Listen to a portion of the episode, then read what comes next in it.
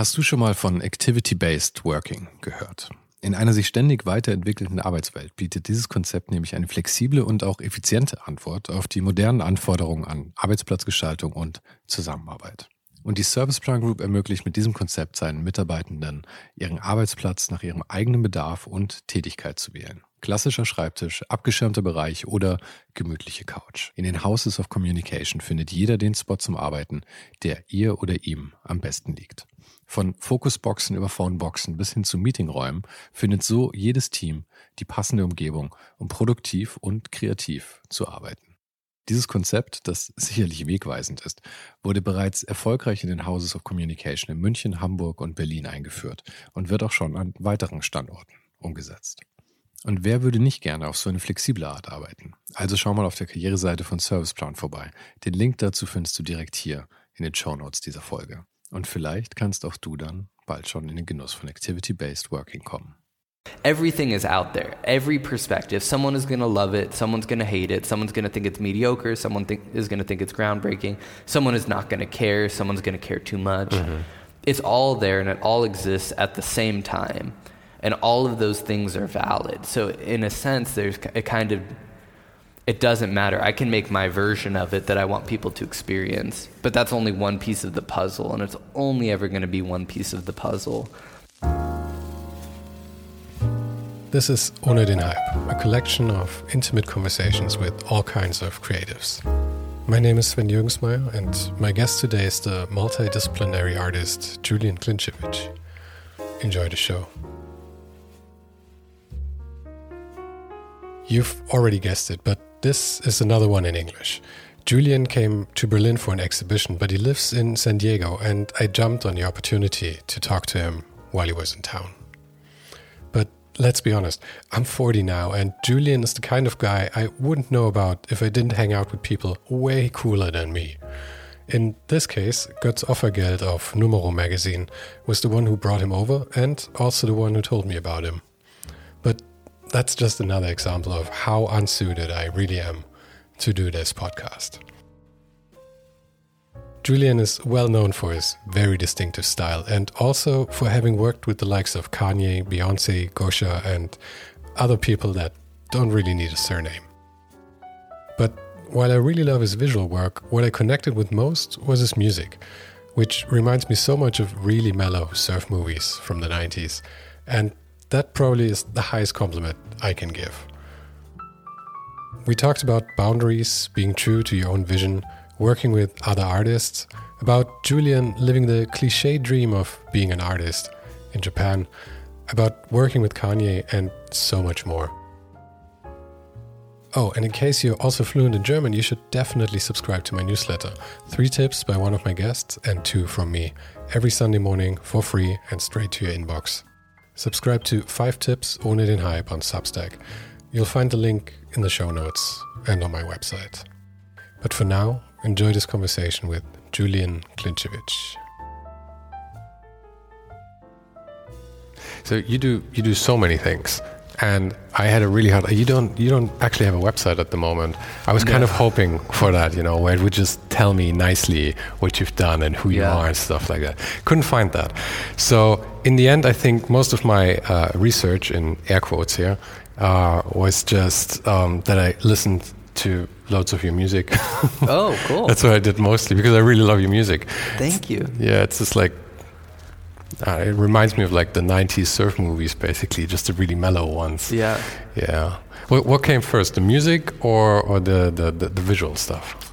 Um, I mean, I want to say visual stuff, but in a less refined sense because I think, you know, I started making you know, basically, I grew up skating in San Diego, and that was really my entry point into kind of any, just like a visual world of, um, what's the right word?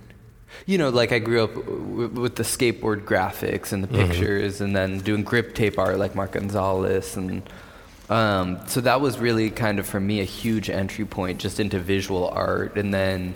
I think in you know middle school I started doing just kind of like very like lomography photography mm-hmm. um, with my friends and then basically what happened was I got hurt skateboarding, and then I'd always kind of played guitar because I also I went to a, a Waldorf school, a Oh, did you? school. Yeah, yeah, You know, so there's also that whole element of like I grew up drawing and painting Mm-hmm. and playing instruments and. Um, I didn't even know they had them in the US, to be honest. yeah, I mean they're not super popular, but Uh-huh. um, yeah, they have them. It's also really funny here. I'm staying at uh, Casa Camper, like right in Mitt Mitte. Mitte, yeah. Mitte, and it's right across from the Waldorf school. Oh, right, yeah. Which. I like. I didn't. I didn't even think about it. Like obviously it's you know from Germany, but I opened the blinds and right across is the Waldorf school, and I was like, Mm-hmm. It's okay. like being home. yeah, I was like, how fitting. Like maybe I'll walk over and just go look at the veil paintings Mm-hmm. or something. Um, but you know, so I grew up like always kind of doing creative things and you know having this this mixed world where you know you're playing violin and you're drawing and Are you- painting you- and doing handwork. and you all actually that play stuff. the violin? Not anymore, but like in You third used to? grade when I was a little kid. But Okay. all that's just to say that like I grew up with music and I grew up with some visual art, and then you know I think around the end of middle school, beginning of high school, I really got into like playing guitar and stuff, and then kind of what happened was I I just I got hurt skateboarding, and then How badly? Not super badly, but like I just I fell on my knee and it swelled up really big, and it's I basically bruised the bones, which they say the healing time is about the same if you break it. Yeah, it's like yeah, six yeah. weeks or so. And I think it's actually more painful than, than breaking.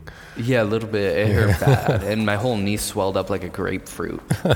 um, I have somewhere I have a photo of me like in the hospital bed with just this giant lump. Uh-huh. But it just it, it happened like the literally the first week of summer. And so then all of summer I couldn't go skate, which is what I'd planned to do. So I was like, all right, I'll play guitar. And so I just like, you know, got really into it and started writing songs and had a band with my friends. And How old were you then? probably 16. All right. Um, and so I think that summer of just playing music, it kind of it put it on a new uh, level of importance for me. Like it really felt like, oh, I love to do this. Um, and then it's it's been one of those things that you know I had bands in high school all the way all the way till I graduated high school, and then when my friends moved away, I was kind of to go to college and stuff. I was just still like, okay, well, let me make music, and I think that's most of you know, like what's up on Spotify, the really mellow stuff. Yeah, kind of came out of that, and that was, um, you know, I've been working on a new album basically since then, um, but just so slowly, and it's it's one of those things where it's like really, in some ways, feels like my most like fine art or something. Uh, in quotes, just because I think like it's one of the few places I've really given myself to just have time with. You know, with photography, I really try and like, and it's also inherent to the medium. I think I, I take more photos so I can progress a little bit quicker and I can, you know, read and it's very spontaneous. And with videos, you know, it's, again, it takes a lot of time, but it, for me, it's very spontaneous. And with music, I think it's like, I really have to kind of like work at it. You know, it's like slowly climbing up a mm-hmm. mountain. And it's, you know, the fact that I've been working on this next music for like five years or something, which isn't to build it up into some big things, but it's really just like, it's the thing that no matter what, I, I have no commercial prospects. You know, like I don't, I don't imagine myself getting signed to some record label and making lots of money off it. So there's no, it's kind of like pure in that sense if I can just have. But that, I mean, that's the nice thing. I mean, with with all the other stuff, you you basically you've combined everything else Yeah. into something that that has become also a commercial enterprise, right? Yeah. And I think it's. I mean, everybody says it's so nice when you if you know if you if you if you make your your your your passion into a job, you'll never work a day in your life and all that kind of stuff, right? But- but on the other hand, it kind of becomes a drag at times, right? So it's nice to have something that's more or less purely for yourself, right? And you can Yeah. really actually enjoy it. Yes, the uh, the double-edged sword. Yeah, like totally. the grass is always greener. Because that's the thing is it's really, you know, trying to. This is, I mean, just really like a big life lesson that I've had a really hard time learning. Is I just I like work all the time because I exactly I'm like I get to do what I love. How cool is that? How mm-hmm. rare is that? I the fact that I can have an idea for a photo and then I can make the photo and potentially I can get paid to make the photo is like that's a, a literal dream come true. You know, that's like regardless of it if it's you know fine art in air quotes or it's commercial art in air quotes it's still that's what being an artist that's what the artist's dream is to get to make stuff that you want and get to live off of it.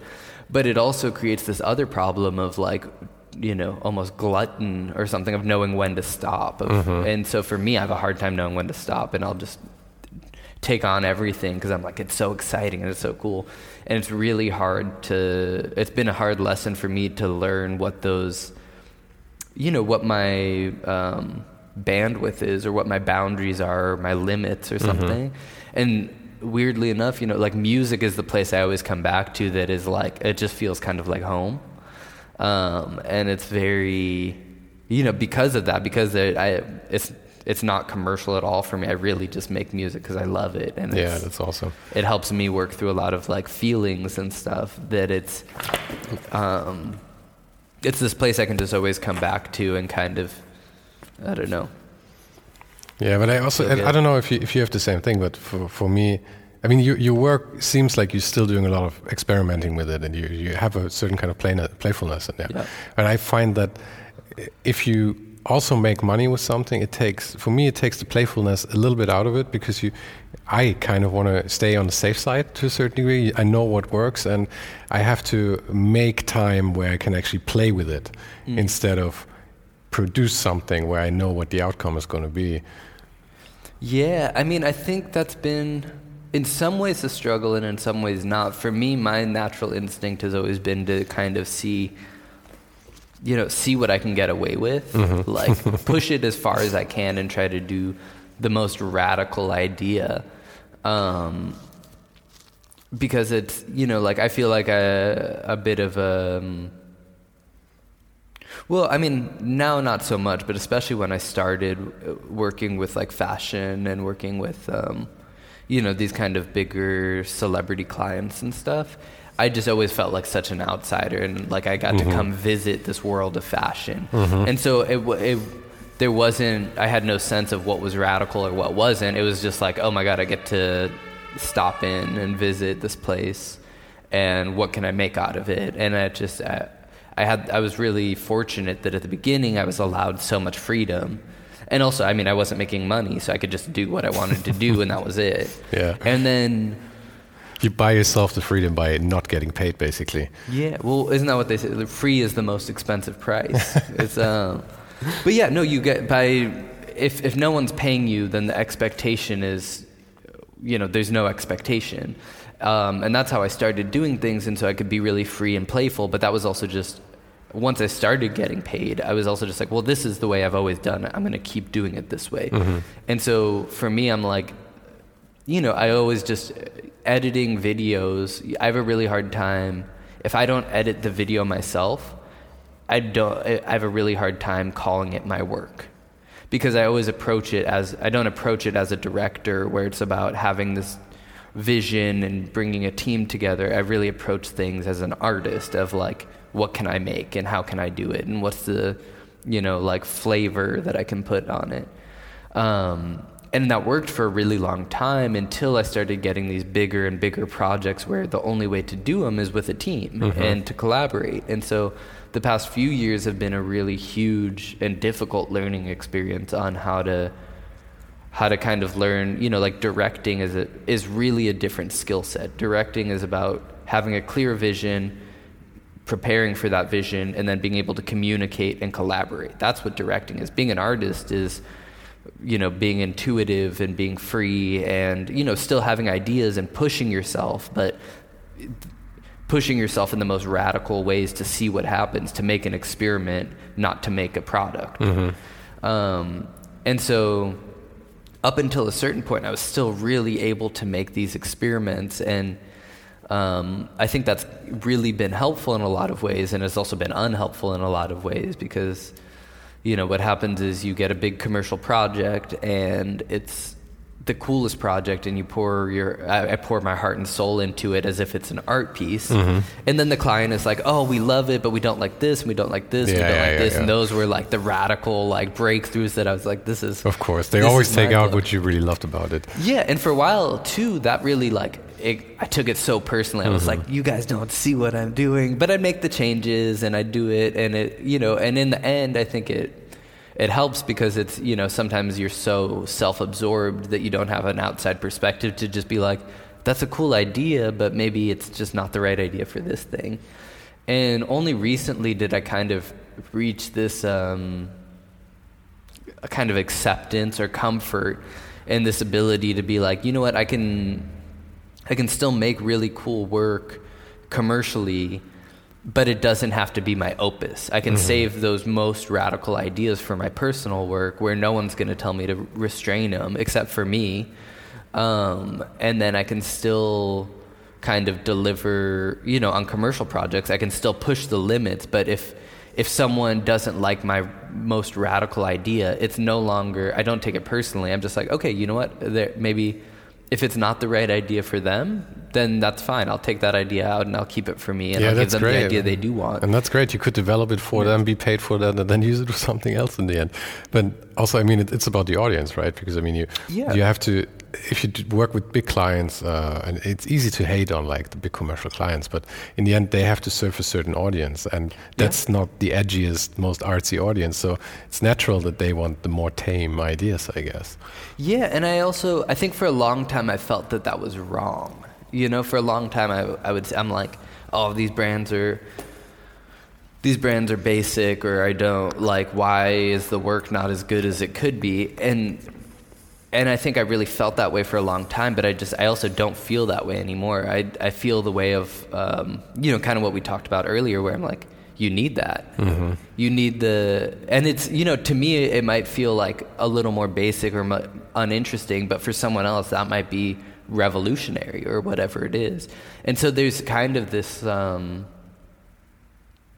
you know the sense that like it's you i mean and you know i don't know it's it's just a sense of needing it all, where like the more basic stuff elevates the more elevated stuff. The more elevated stuff, you know, gives a juxtaposition to the like really rough cut thing. Yeah, you need and a whole landscape for anything to be elevated out of it at all.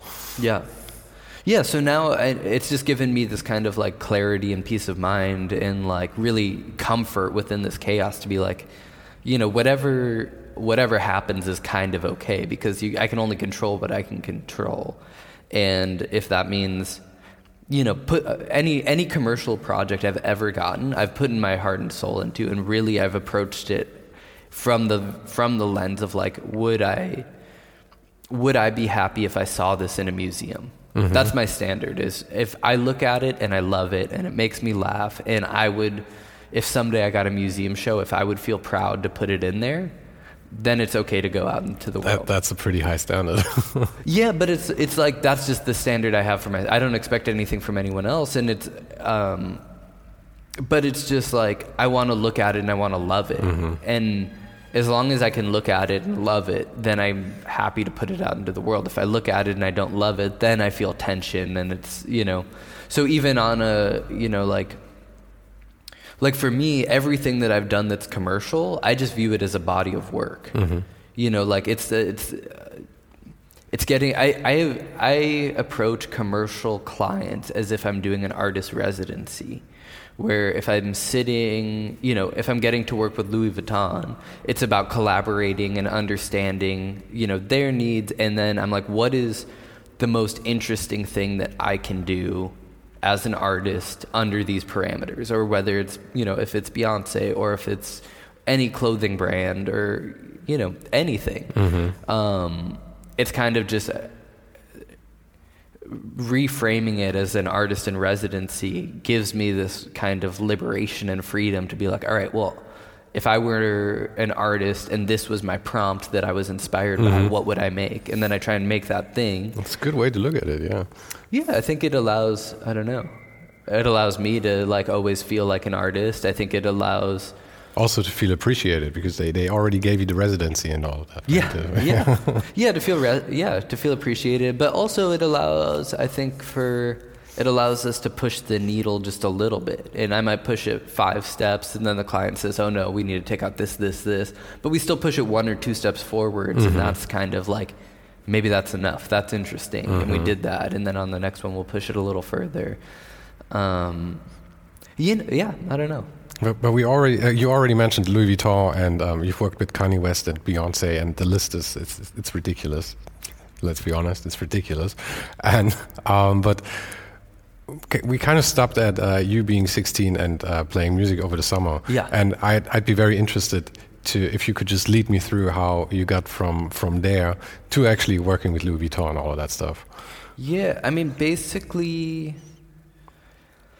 basically what happened was so. I mean, we probably best start with the myth. I mean, it's become a mythological thing right now already. how you started with that flip phone, right? Yeah.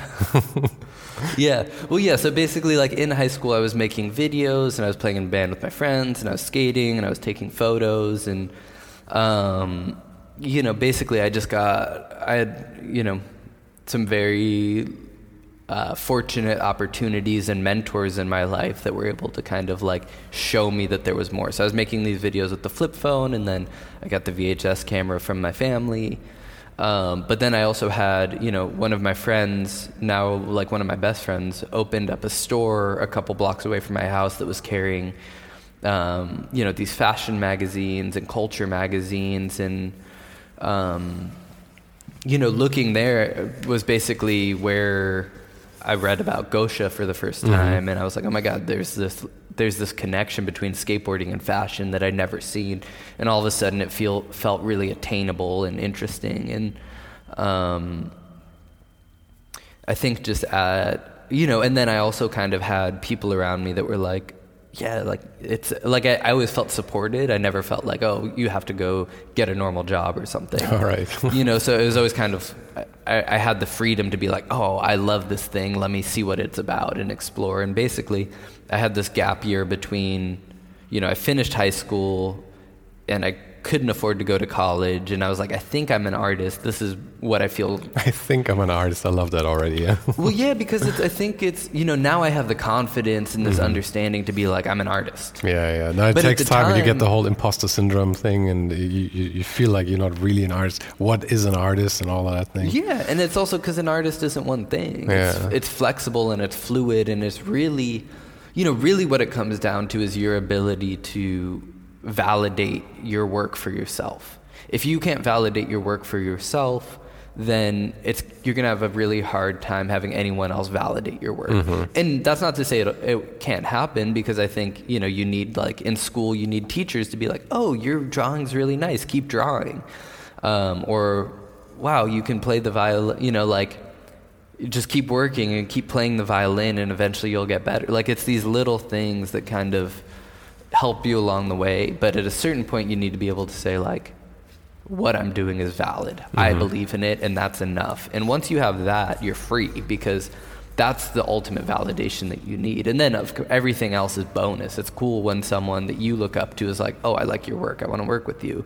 You know, it can be like a dream come true, but without that kind of uh, inner inner confidence to say like you know what i am i like i am an artist or like this picture that i made i think it's cool um, it's hard to progress Yeah, yeah. and so, like, yeah, I was leaving high school and I had this gap year, and I was like, I think I'm an artist. I don't know if I'm an artist yet. Let me just start making a bunch of stuff and see what it's about and give it my best shot. And, um, yeah, basically, it worked out that I was able to connect with Gosha, and then he, he he's in Russia, right? That Yeah, was- he's I in mean, Moscow, How, how did that happen? I mean, that's a very far far way away from from, from California. Yeah, I mean, we just connected through Instagram, basically. I think it was also at that time, um, you know, because I actually, the way that I feel about this story has really changed. At the time, you know, I was like, oh my God, who, who's this cool designer? And then I reached out to him through Instagram and he reached back and we started talking and I was That's showing like him my early videos. early 2010s then, right? Like it's probably, yeah, probably like 2014. 14. Okay. 2013, 2014. Mm-hmm. So yeah, it's like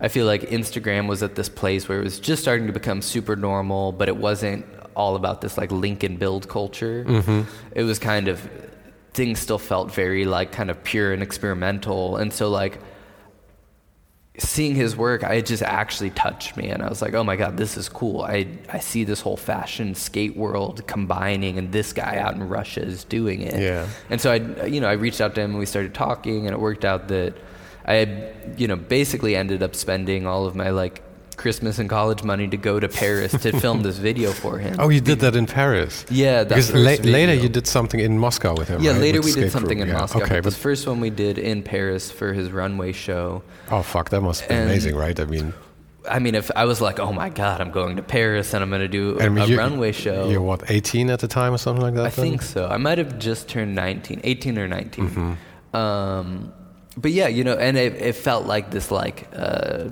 you know, kind of like fairy tale moment to be like, oh my God, I'm, um, you know, I get to go do an artist residency Mm-hmm. basically in this fashion world with this cool guy who understands skateboarding.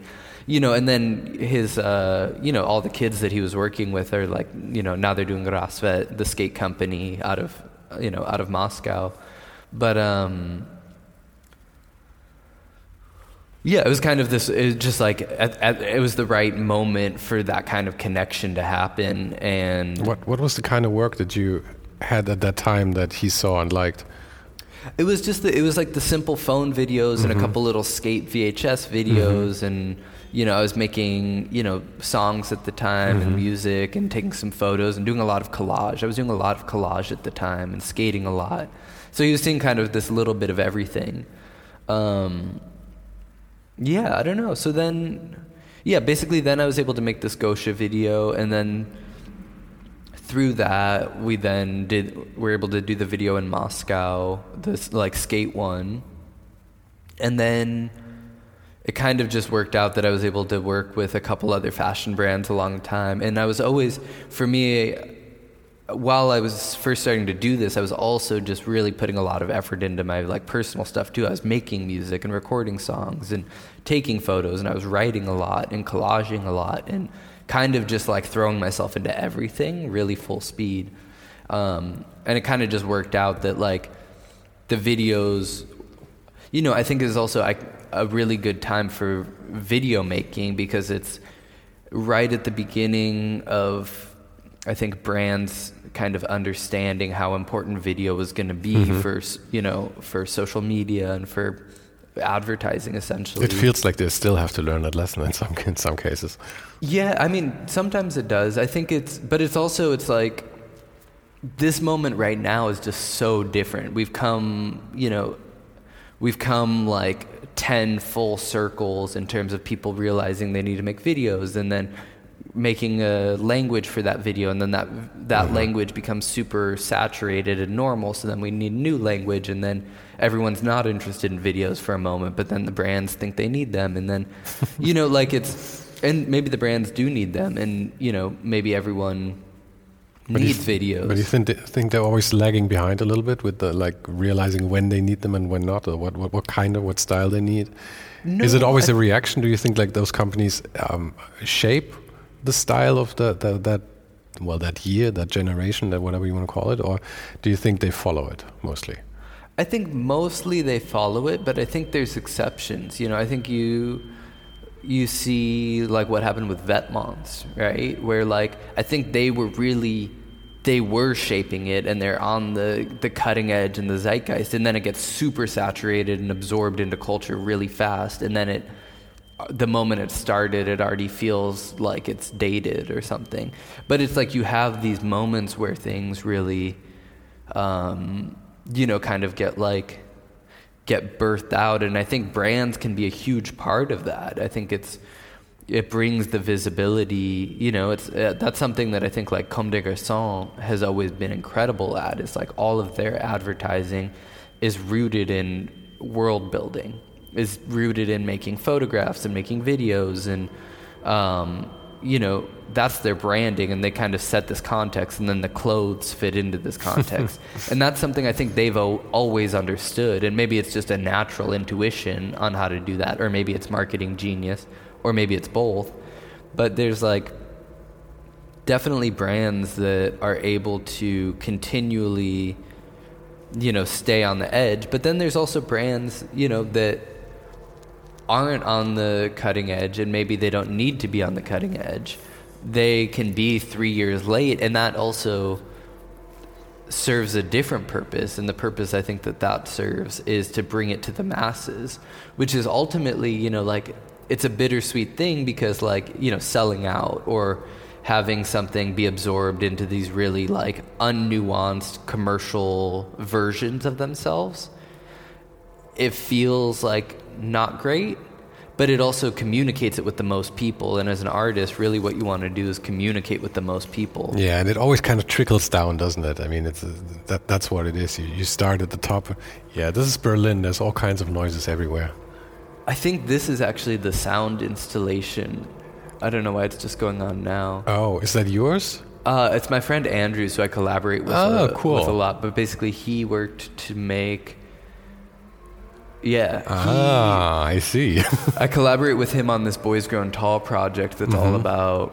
Yeah, it's like I, I consider it my most like American work, but it's you know these semi trucks. Oh, yeah, it's and the for truck the first thing, yeah. one, he made this tire rug that's really incredible, and then for this one, he basically he works with these analog synthesizers, and I and he's not going to sue me for copyright No, reasons. no, no, okay, no. cool. um, and so he made the sound piece that's meant to kind of recreate the sounds of a semi truck. ah, all right. but- yeah, that's what we hear in the background then. Now, cool. Yeah, I, maybe I'll go turn it off for Okay, the yeah, purposes cool. of the interview. But, uh,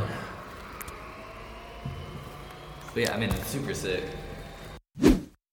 Okay, so you, you succeeded at turning turning the art off, basically. Yeah, yeah.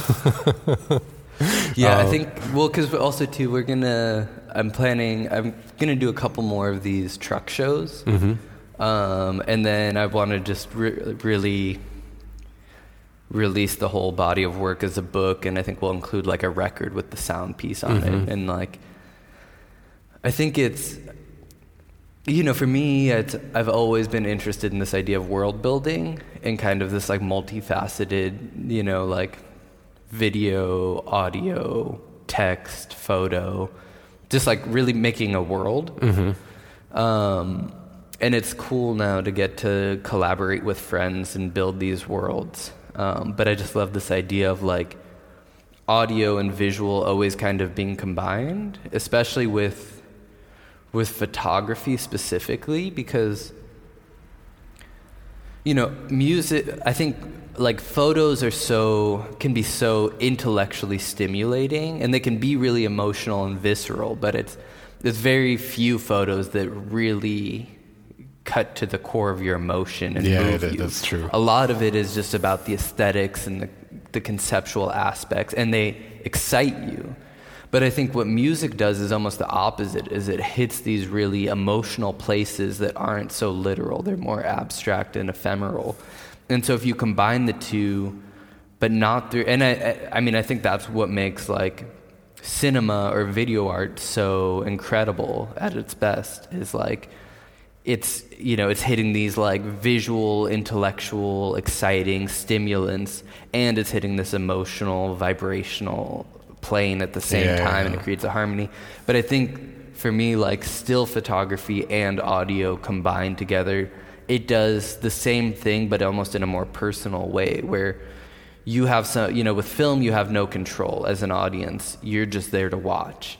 But with still photography if you have a book of photos and you have the record you can go at your own pace you can make your own connections and that's you know i think similarly being able to as an artist to validate your work yourself and say my photo is good i like it i think it's i'm stoked on it and that's enough.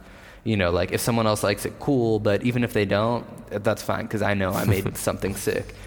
Um, but similarly, as an audience member, I think you need to be able to do that too. Where, like, if you look at a photo, you know, and one person says, "Oh, it's very, it's about this and this, and it's referencing this, and in the context it means this," and someone else looks at it and just says, "I think it fucking looks cool."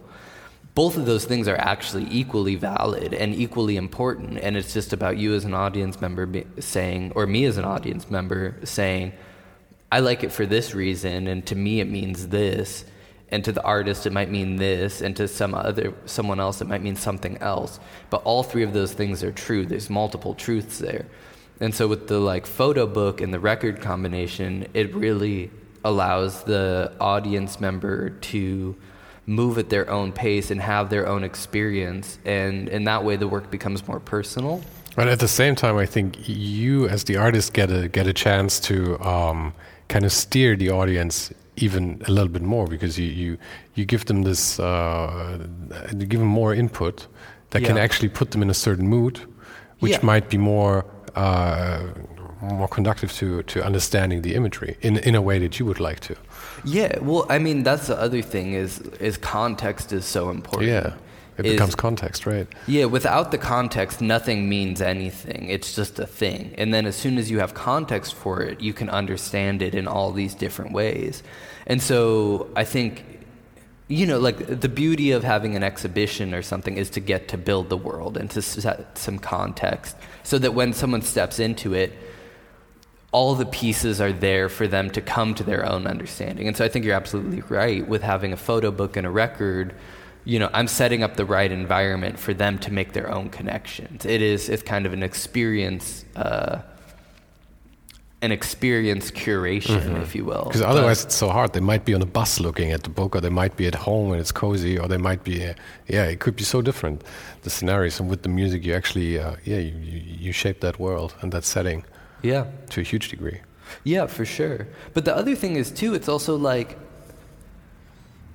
again, and I don't know why I'm so fixated on this idea right now, but it's also like that might be okay. The connection that someone else makes looking at the book on the bus, they might have a completely different experience, and it mm-hmm. might be super good, or it might be they might be like, I fucking hate this book, you know, like I just what's the point, or you know whatever it is. But all of those things, it's like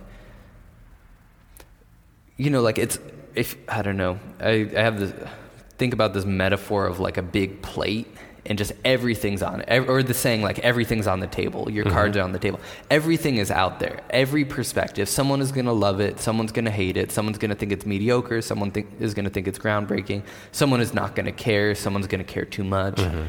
It's all there and it all exists at the same time, and all of those things are valid. So in a sense, there's a kind of it doesn't matter. I can make my version of it that I want people to experience, but that's only one piece of the puzzle, and it's only ever going to be one piece of the puzzle. And so, obviously, for me as an artist, if they can, if I can get the most people to experience it that way, that's super cool and mm-hmm. exciting because then it's like, you know, there's a sense of like I'm controlling it or something. And I think a lot of art is about control. But also connection, right? I mean, they, they connect with your intention and Yeah, yeah, yeah. I mean, that's maybe like a a less it's more benign. Well, no, it's not more benign, but it's there's kind of two different things. You know, like I think the really pure intention behind artists is wanting to connect, and that's for me why I love working with commercial brands and within pop culture is I want to connect with the most people as possible, and you know, in that sense, I think it's easy to write off like a pop song is like whatever, but at the end of the day, that pop song is probably connecting with a lot of people, and that's true. That's authentic. Um, I lost my train of thought here a little bit, but it's just it.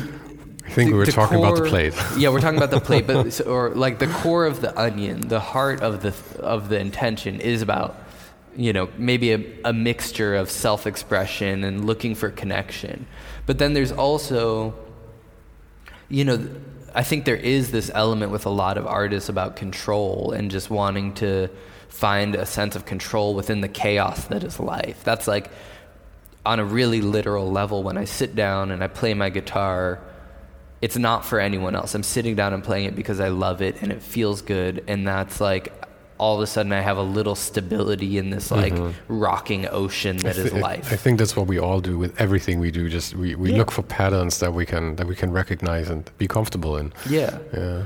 Yeah, but it's also, you know, again, it's it's the same thing of like without understanding the chaos, you can't appreciate the control.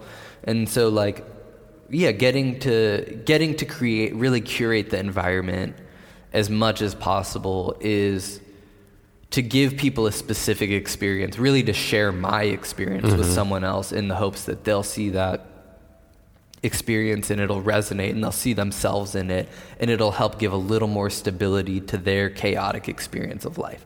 That's the hope. But it's also that's not always going to happen and that's okay. That's part of it. It's like, you know, if one out of every 10 people finds a little stability in it, that's amazing. Yeah, that would that, that would be good numbers actually already. I think Yeah. that's fantastic. Yeah, Optimistic. But uh, from the um, from the uh, I I think that's the problem. You have you have so many things. You have all these exhibitions. You have more artwork. Then you have the commercial stuff, which is why I would still love to go a little bit further in, in like your chronological order of things that happened because you had uh, Louis Vuitton in there. You had that that uh, exhibition in uh, in Tokyo um, where you also you, you shaped the whole thing. You did so many things for it, and I Yep. would. If, if you don't mind, we can, we can just have like these quick hits, basically, of what came first and what came in between. Yeah. From I think where we stopped at. Uh, we, were, we were just talking about the like early videos with Gosha, but Yeah, basically right. through that, so I was doing those, and then that gave me a little momentum to, you know, basically shot this first video for Gosha, and then it worked, and then I went, you know, I I made this video, and then I went out to New York on a skate trip, and I made another fashion video for um, this brand Eckhaus Latta. Um, and and then I went back and I was in San Diego and I was just skating and I was working on my stuff. I was making these collages. And then that first show I did in Tokyo, or basically what happened is I went to Tokyo with some friends and I ended up staying for like two months and But it was a like a just a trip. just a trip. It was just for fun, but I ended up doing a, a bunch of modeling there, which allowed me to stay there for longer. Um, and you know, just meet all these lovely people and have these really cool experiences and really like.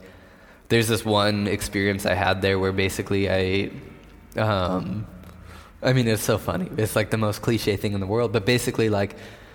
I agreed to stay there because I had this, you know, modeling job in like a week, and so they paid to change my flight so I could stay longer, mm-hmm. and they put me up in a hotel. But then I wasn't going to get paid till the end of the job, and so I and I completely ran out of money, and I like didn't want to ask my mom for money because I was like, like oh I, it just didn't feel right. And i was walking around and i had like my last 50 cents and i bought some bread which have you spent time in tokyo? No, I haven't. I would love to. there's a i like in general i really don't like bread. It just i don't like it. But there's the bread there is incredible. And i was like all right i have like a dollar left I spent my last dollar, literally my last dollar on like a loaf of bread. And I was just like, this is what it means to be an artist. And I really like, it was one of the first times where I felt like I was, I was like an artist because I was doing all the cliches. I was like in a different country. I was taking photos and videos and I was like, you know, like you know I, I was working as a um, you know doing modeling which I think actually you know we were talking earlier before the interview about someone like David Hockney who's mm-hmm. like you know very an amazing artist but also an amazing marketer and also amazing whatever. But I think like it, all of that modeling ended up actually really helping my art, which um, you know, like super fortunate that those things aligned. But it was just this moment where I was like, all right, I'm in Tokyo and I'm reading my Murakami book and I'm eating bread and I've spent my last dollar. It's so And cliche. then- it's beautiful. It's, yeah, it's, it's, the most cliche, but it's Yeah. just it, I was like, okay, I feel like Yeah, I get it. I'm, I get it. I'm doing it. I'm out there. I'm like living the thing, and I'm having these experiences, and that's like super cool. And then you know everything works out. I I like bumped into my friend who um, offered to buy me dinner, and then I got some other job the next day, and I got paid, and like it, it was you know whatever. But like yeah, basically that first trip to Tokyo, I went and I was doing kind of just to hang out, and I was taking a bunch of photos and videos, and I made some music out there actually, and then I came back to the U.S. and then I think we did the Moscow skate video with Gosha, and then I came back and I had all these photos and. Um, Gosha just hit you up and was like, "Hey, you want to come out?" Or how did that? that well, we kind of we kind of been talking about it after we did the 1st video of just like how cool would it be to make a skate video, and you know I think for him there's also the sense of like, or you know I mean I can't really speak for anybody else, but I I can imagine that like I also as a California skater who's doing all these different things is probably that's some of the interest. It also brings some. Um, you know some authenticity to the skate world in Moscow and it kind of like feeds back and forth. And you know that's what anything is. It's like it's it's about exchanging ideas with someone who is doing something that you're interested in you know? Um I'm trying to think though. Oh, but so then we so then I did this little photo book called Journal, which was all my photos from Moscow. And Mm-hmm. yeah, then that was just this tiny little book, right? Yeah, it's yeah, super yeah, tiny. yeah, it's It's cool. a pocketbook. and it was inspired by th th those Hindu prayer books, right? That they, they Mm-hmm. Yeah. sell for like nothing Yeah. and had that format. That was a neat idea. I like that. Thank you. Yeah, I mean, well, they were actually so they were inspired by um, basically Francesco Clemente and Raymond Foye. Francesco Clemente, the super amazing artist, had spent a bunch of time in India and seen the real like Hindu prayer books mm-hmm. that are fit in your pocket. He took that idea and recontextualized it and was like, "What does this look like in 1970s New York?" And it looks like beat culture, and so I was looking at those books that they made, and I was like, okay, what does this idea of you know a pocket prayer book look like in 2015? It looks totally different. It's probably it's visual. It's not text. It's um, you know the, the it takes on new meaning that at the time that book was about the size of an iphone it takes on a new meaning so i was looking at that and i was like okay cool this is the perfect kind of let me recontextualize this recontextualized thing and put it in a, a modern vernacular and yeah so anyways i made that book. And from there i also then made um, like a kind of short or short film music video for my friends benny and ninny um, who have a band called hearts that i work with a lot. Um, yeah and from there i mean so yeah, it was kind of a bit of a smattering where I was starting to get these, you know, like fashion projects that were like becoming a little more regular with Eckhaus and with Gosha and with a couple other little things with Acne. And then um, I was working on my personal stuff, like the little journal book, and um, then that then that show I did in Tokyo with the seven inch, the poetry book, and the zine, and then I showed some films and you know, kind of like mixing all the things together, and then Uh, That that must have been such a huge project. So much work. Yeah, but it also it wasn't because it it was, but it wasn't. Like on a practical level, you know, it it was, but the reality of making all of that work was I was just in San Diego, and I was kind of, you know, most of my friends had moved out of the city, and you know, which isn't to say I still had a lot of friends there that I was seeing all the time, but like I just had a lot of time to fill, and so I was like, oh, cool. Let me let me like I would stay up, you know, till 4 a.m. and I would just write and I would take photos and then I'd collage them, and it was like super natural and spontaneous, and it just it, it kind of just came.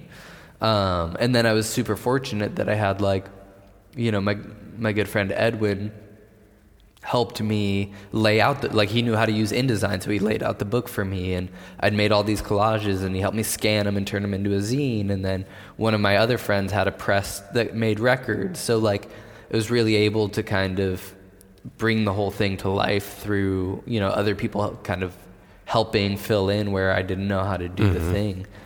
Um, and then yeah, getting to show that in Tokyo just felt like incredible. You know that I I was like I'm doing it. Yeah, it feels yeah. real. Uh, yeah, and then from there, I mean, I don't know the exact timeline, but basically, I kind of got a got an email one day that was about working for Kanye, and it happened on like New Year's, and it was super funny because my friends and I had been joking, because like you know, like all of this shit, you know, I'm I'm aware that it sounds like such a Cinderella story, and it kind of, I mean, it kind of is, but like it's also I was like, cool, all this stuff is happening. Let me just like make the most of it. And but we were joking. We were like, oh, dude, like Kanye's next. Kanye's next. or n- Ye, as he's now called. Um, and yeah, and then New Year's Day, I literally got an email that was like, hey, Kanye would like to meet you. And I went to his office, and we were supposed to have you know like a just a short meeting and I ended up just hanging out with him for like eight hours at the office, just talking. And he's like, Is he in L.A.? No, where is he? uh, yeah, he was in LA. Okay, so it's just a, like a drive for you then. From Um, Yeah, because I was in San Diego Yeah. at the time, so we drove up to LA, and I spent the day at his office, and then um, it was just like, I mean, talking with that, with him is just incredible. Like he has his, I, his brain is incredible. Like it really is, and so just sitting and getting to share ideas and Um, that's where I met Virgil too. Kind of what would happen is. Um, So was he there at the same time, or you met him via that connection? Well, so I, we had this meeting, and then from there I started working with him for Okay. a bit. And in the process of working with him, obviously, like at the time, he was Virgil was there all the time as Kanye's creative director the creative director of Donda. So I was, spent a lot of time, um, you know, just kind of like in the same area as him, and then we'd we'd have these big meetings, and you know, we're like a bunch of people from the team would all, you know, we get together and just talk about like Kanye wants to do this and what's the ideas, and we'd share and whatever. And I'd leave these meetings like super inspired, and then I'd be like, okay, I have absolutely no clue what to do. But were, were you intimidated by the by the prospect of working with, with, with these people, or was it did it feel natural, or It the actually evolution? Felt, it felt very natural because for me, it's. Uh, yeah, I was honestly maybe a little surprised at how natural it felt, but I think it was I just felt so excited to be in a community of artists.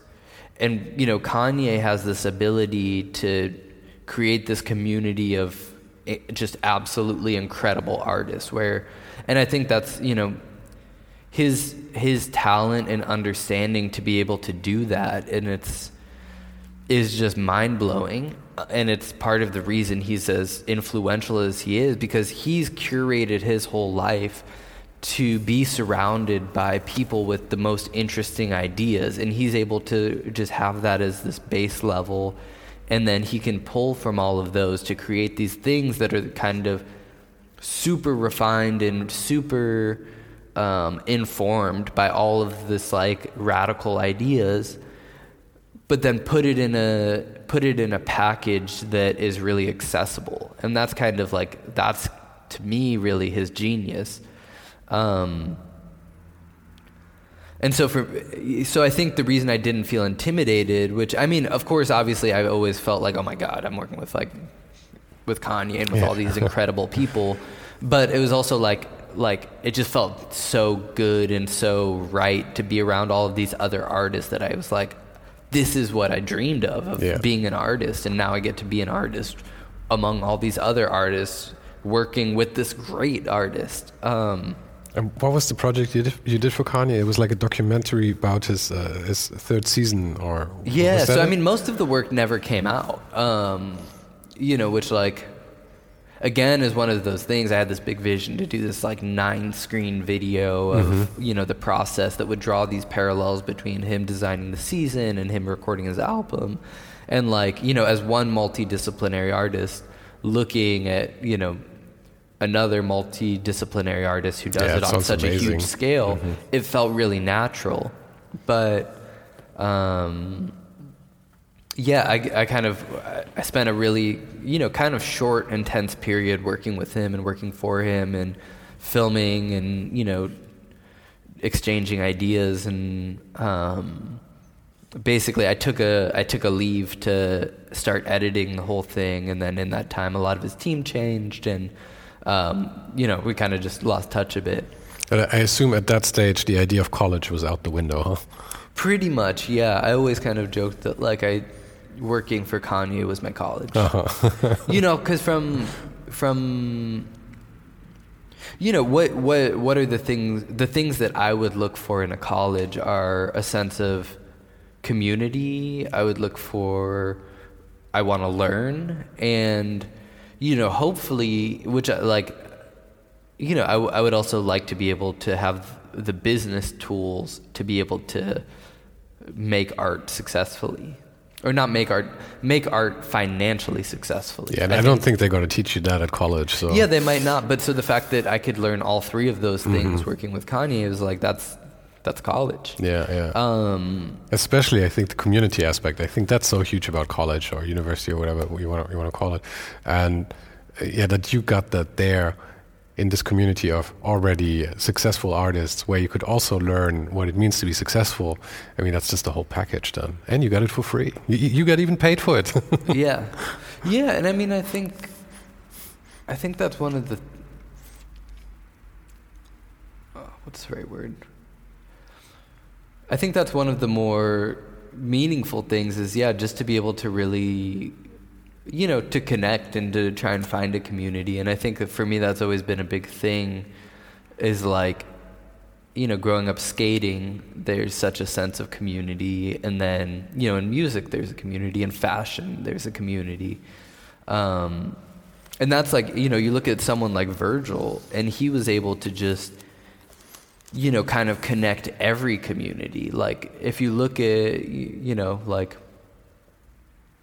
one of the you know just like it was so powerful after um, kind of understand being you know and I don't fully understand it but being able to understand kind of the scale of his reach and how many people he connected with how many people he connected to each other, how much community he was able to foster and support and kind of change the zeitgeist, you know, that is just like this incredible, to me, like inspiring and magical thing as a human and also as an artist. Um, yeah, I don't know. So, like, I think, again, just back to working with Kanye at that time, it was like there was such a cool community and I got to learn a lot and, you know, try out these radical ideas. And that's the other thing I think that maybe gave me some, um, you know, some sense of being not afraid on, on commercial projects after that to just be like,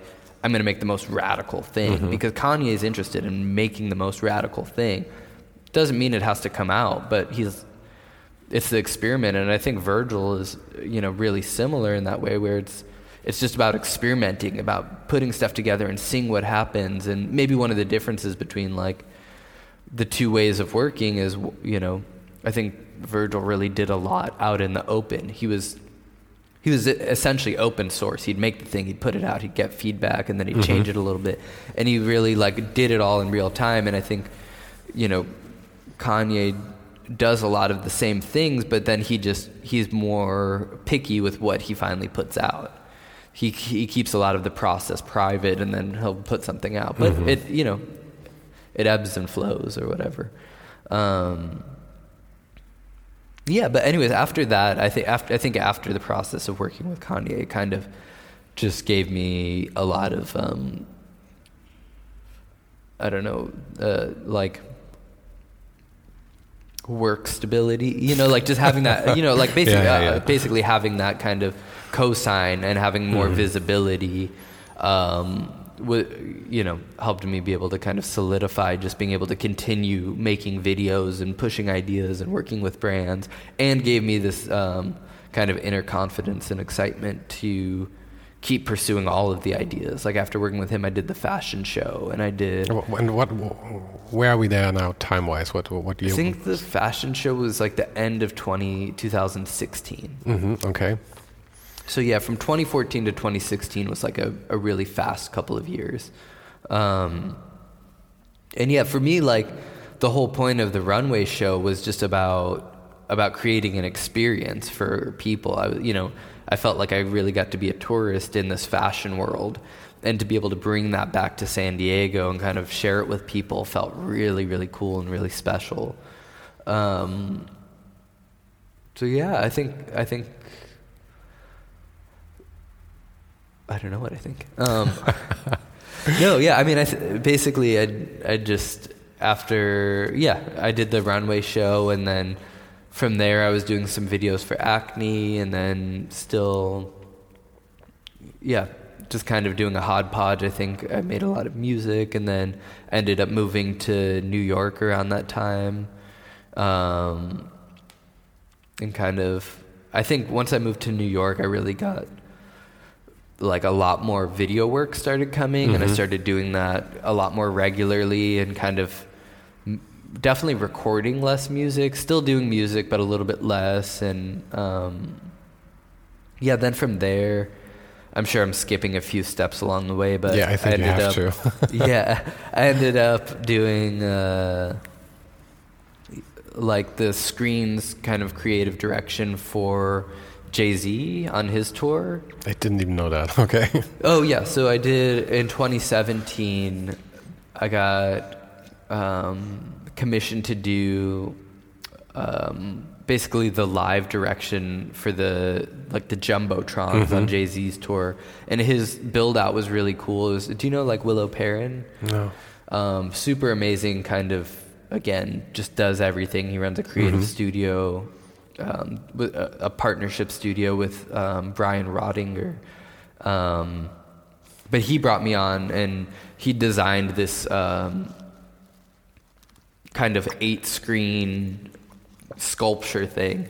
And so he he knowing that it was kind of multi-screen and a lot of my like videos are multi-screen and stuff, he brought me on to do the direction for that. And that was super cool cuz again it felt like I got to be a tourist in this world of like you know I don't know top 40, you know like one of like the most recognizable music artists, like super iconic Yeah. on this world of touring arenas and stuff. And i was just like oh this is totally new. Let me see let me figure it out all these ideas.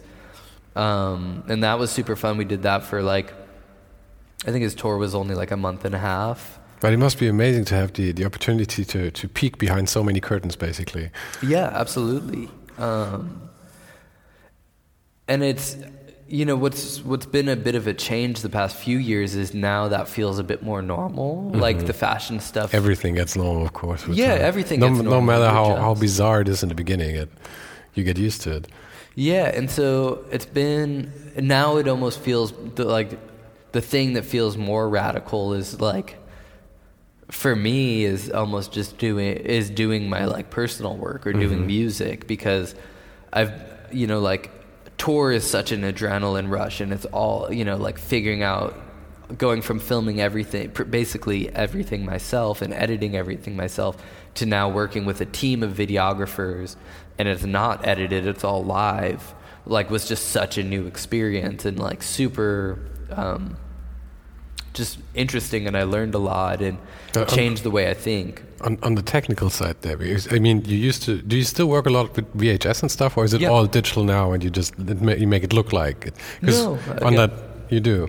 Because on that live tour, I assume everything had to be digital because if, if it needs to be fed in live, I mean, right? So did you have a lot of experience with that digital process already, or did you have to just No, make I it mean- up while you went along? Yeah, I mean, thankfully, like the people who do touring full time, they understand all of it, Mm-hmm. and so I was able to come in and You were kind of art directing the thing then. yeah, basically art direct. I mean, really on a practical level, what I did is they gave me a list of all of his all the songs, more or less the set list. And I sat down, I listened to each song, and I wrote out what I saw. You know, sometimes it was colors, sometimes it was textures, sometimes it was juxtapositions, and I kind of just made this list of like, when I listen to the song, what's the feeling I get, and then I put together this big you know treatment of like here's all the ideas. And then we were able to kind of work with this really amazing team that does all you know that knows how to do touring and knows how to you know work with live video and mix live video so that we could you know have a mix of sometimes it was you know we had actual like VHS and mini DV mm-hmm. cameras there filming and they were able to connect those to the live feed. Okay. and we had these you know like digital cameras that they used to film like football games like those mm-hmm. kind of cameras and to mix it together. And then there's this whole other side of like building out the filters. So if i wanted you know like for vhs i hate i hate trying to make digital look like vhs it's like for digital you want it to look digital and you want it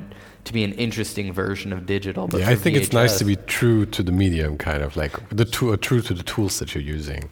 Yeah, I mean, I think it's what you were talking about earlier with the, you know, with the GFX 50. It's you're not you're using that camera because you want a specific look. The Yeah. tool can give you something special.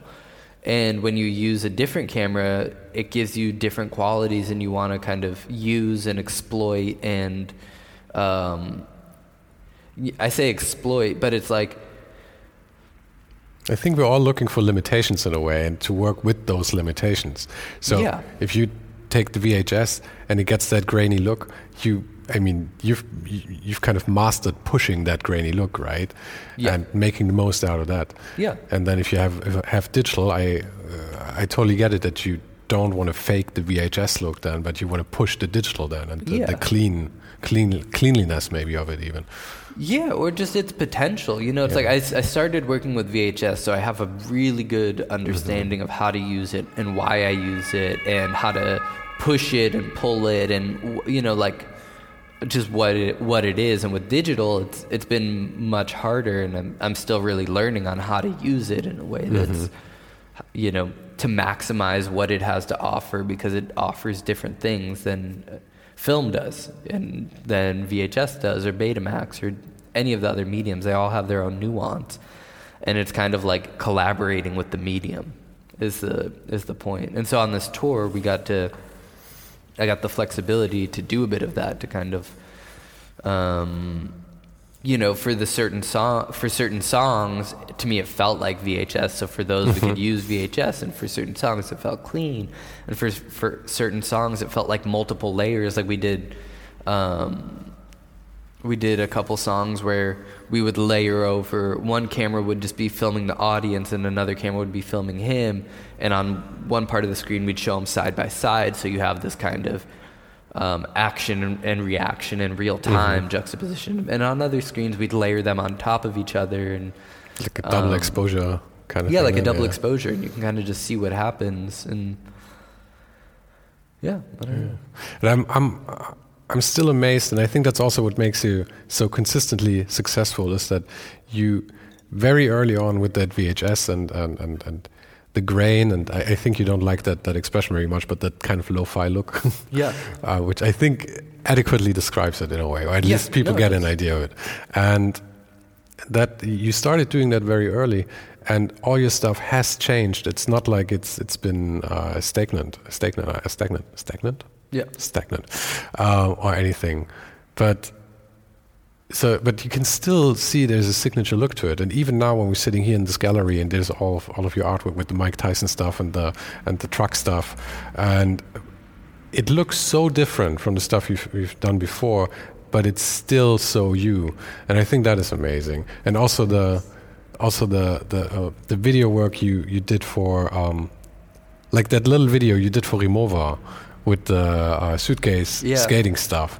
I mean that was also so you, and you, you have a you have a knack for creating this kind of nostalgic thing. I, I don't usually watch a lot of branded videos. Yeah, like there's been one Louis Vuitton uh, where they had their, their their show on video that that I loved, but it's very rare. But that Rimowa thing was amazing. Then and that little Nike thing you did. If you, I don't know why I say that little thing, but they're short clips. That's why I say Yeah, that little yeah. thing. But where where they were like, uh, you can't skate in those shoes when uh, they're going around in those off white Yeah. uh, shoes, which is probably true. You shouldn't be skating in those. and um, there was a third one where all those people were dancing, no, running on that hill. Mm, yeah. what was yeah. that? That was amazing. Oh, thank you so much. That was so good. And so, how do you? You, you said you're. Um, th- this is the more exciting thing now. The uh, your own artwork, kind of, not the commercial stuff, right? You're so used to the commercial stuff now, and you're in Berlin now. I mean, you've done Tokyo. You're in Berlin. You're like going the the hipster circuit, basically, right? I mean, you can't get better than that. I mean, as a German, Berlin seems kind of mundane, but uh, as an American, it's probably Oh, amazing. yeah, no, I mean, well, Berlin has been on my list of places to visit since high school. Since I, I when I was looking at colleges, and I kind of realized like, okay, I probably can't really afford to go to college. One of the places I was looking was what is it's just like the um, the art college here, Kunst something, I don't know. But like because they had a really affordable like international program, and I was like, Berlin just seems like it. Um, yeah, I don't know. Everybody speaks English, so that's nice. I just had Yeah. coffee on the other side of the street. Um, the guy didn't speak German, of course. that's just the way it is here. Uh, how much longer are you staying here? Uh, I leave tomorrow. Oh, tomorrow. Already. yeah, but I've been here for like nine days already. Okay, so I was really lucky to actually be squeezed in. Yeah. Well, I mean, thank you for having me. It's been a blast. I hope uh, next time you're in Germany, you actually, yeah, give me a call. Let's Yeah. get get some coffee. Well, I was talking with um, Gotts too. I know we're gonna try and uh, I think in the spring move the exhibition and then maybe some new works to um, to Munich. Ah, cool. Yeah. Yeah. Amazing. Yeah, Yeah, let me know when you're there. yeah, well, for sure. Cool. Um, yeah, That's it. cool. It's a wrap. All right. Well, thank you so much. Just like every week, I have a few suggestions regarding other episodes of Ohne den Hype. If you want to stay with English, there was, of course, the artist Ezra Gulman.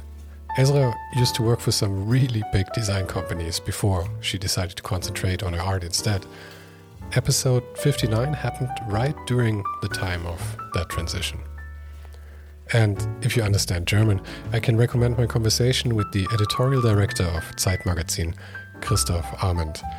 We talked about podcasting and keeping things real, among other things. That was episode 38.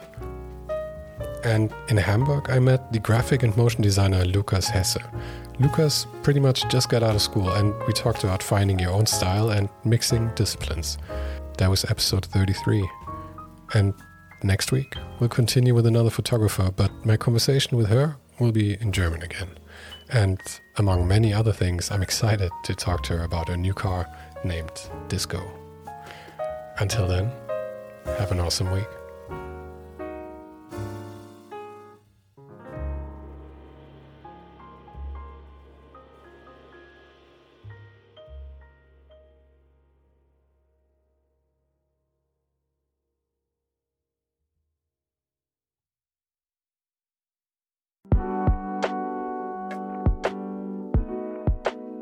Das war's für heute. Falls du gerade eine von den älteren Folgen hörst, ist es gut möglich, dass du jetzt ein zweites Outro hörst. Lass dich aber nicht von mir verwirren. Ich bin gerade dabei, ein paar Änderungen zu machen und dafür muss ich 150 Folgen neu schneiden und nochmal uploaden.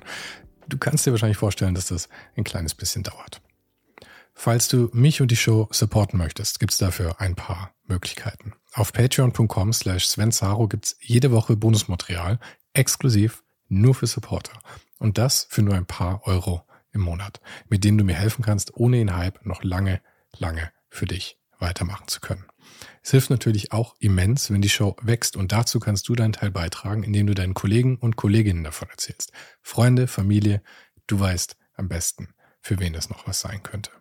Und zu guter Letzt, falls du es noch nicht gemacht hast, bewerte die Show jetzt gleich mit fünf Sternen in deiner Podcast-App. Im Newsletter gibt's übrigens jede Woche völlig kostenlos inspirierende Tipps von meinen Gästen und mir. Den kannst du auf oninhype.substack.com abonnieren.